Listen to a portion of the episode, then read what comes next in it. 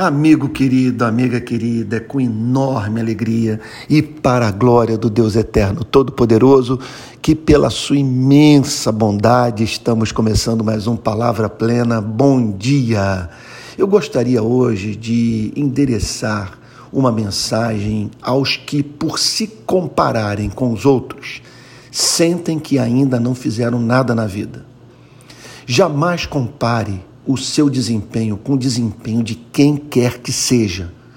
Você estaria sendo cruel consigo mesmo ao fazer esse tipo de comparação. Por quê? Primeiro, não nascemos iguais. Segundo, fomos chamados para cumprir missões diferentes. Terceiro, os recursos e oportunidades dados pela graça divina não são idênticos. Quarto, Alguns foram chamados para fazer, durante o decurso de muitos anos, diversas pequenas e importantes tarefas, enquanto outros foram chamados para realizarem uma grande obra, obra, perdão, num exíguo espaço de tempo. Quinto, a obra que Deus reservou para a sua vida ainda está no começo.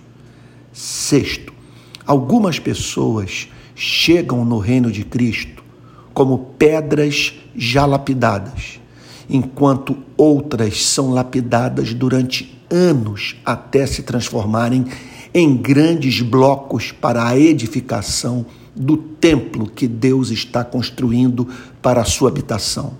Sétimo lugar, não se esqueça de Moisés, cuja vida pública e principal chamado ministerial se cumpriram no decurso de apenas um terço de sua vida.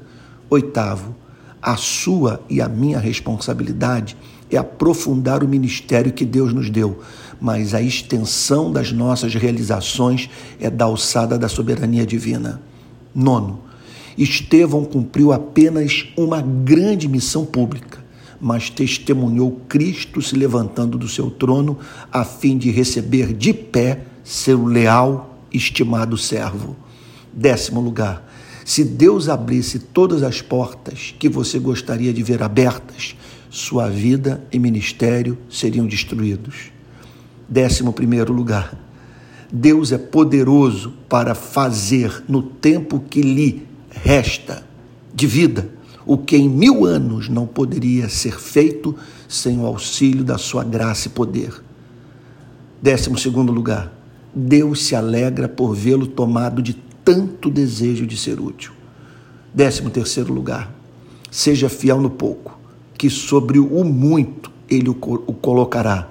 Décimo quarto ponto, celebre o desempenho dos seus irmãos, companheiros de batalha, cujos sofrimentos você não conhece, que lutam juntamente com você pelo estabelecimento de um reino de amor na face da terra. E por fim, décimo quinto lugar, ainda é tempo de você recomeçar.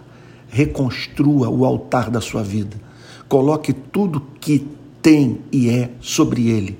Clame aos céus e aguarde o fogo que virá do alto para o purificar, aquecer e iluminar.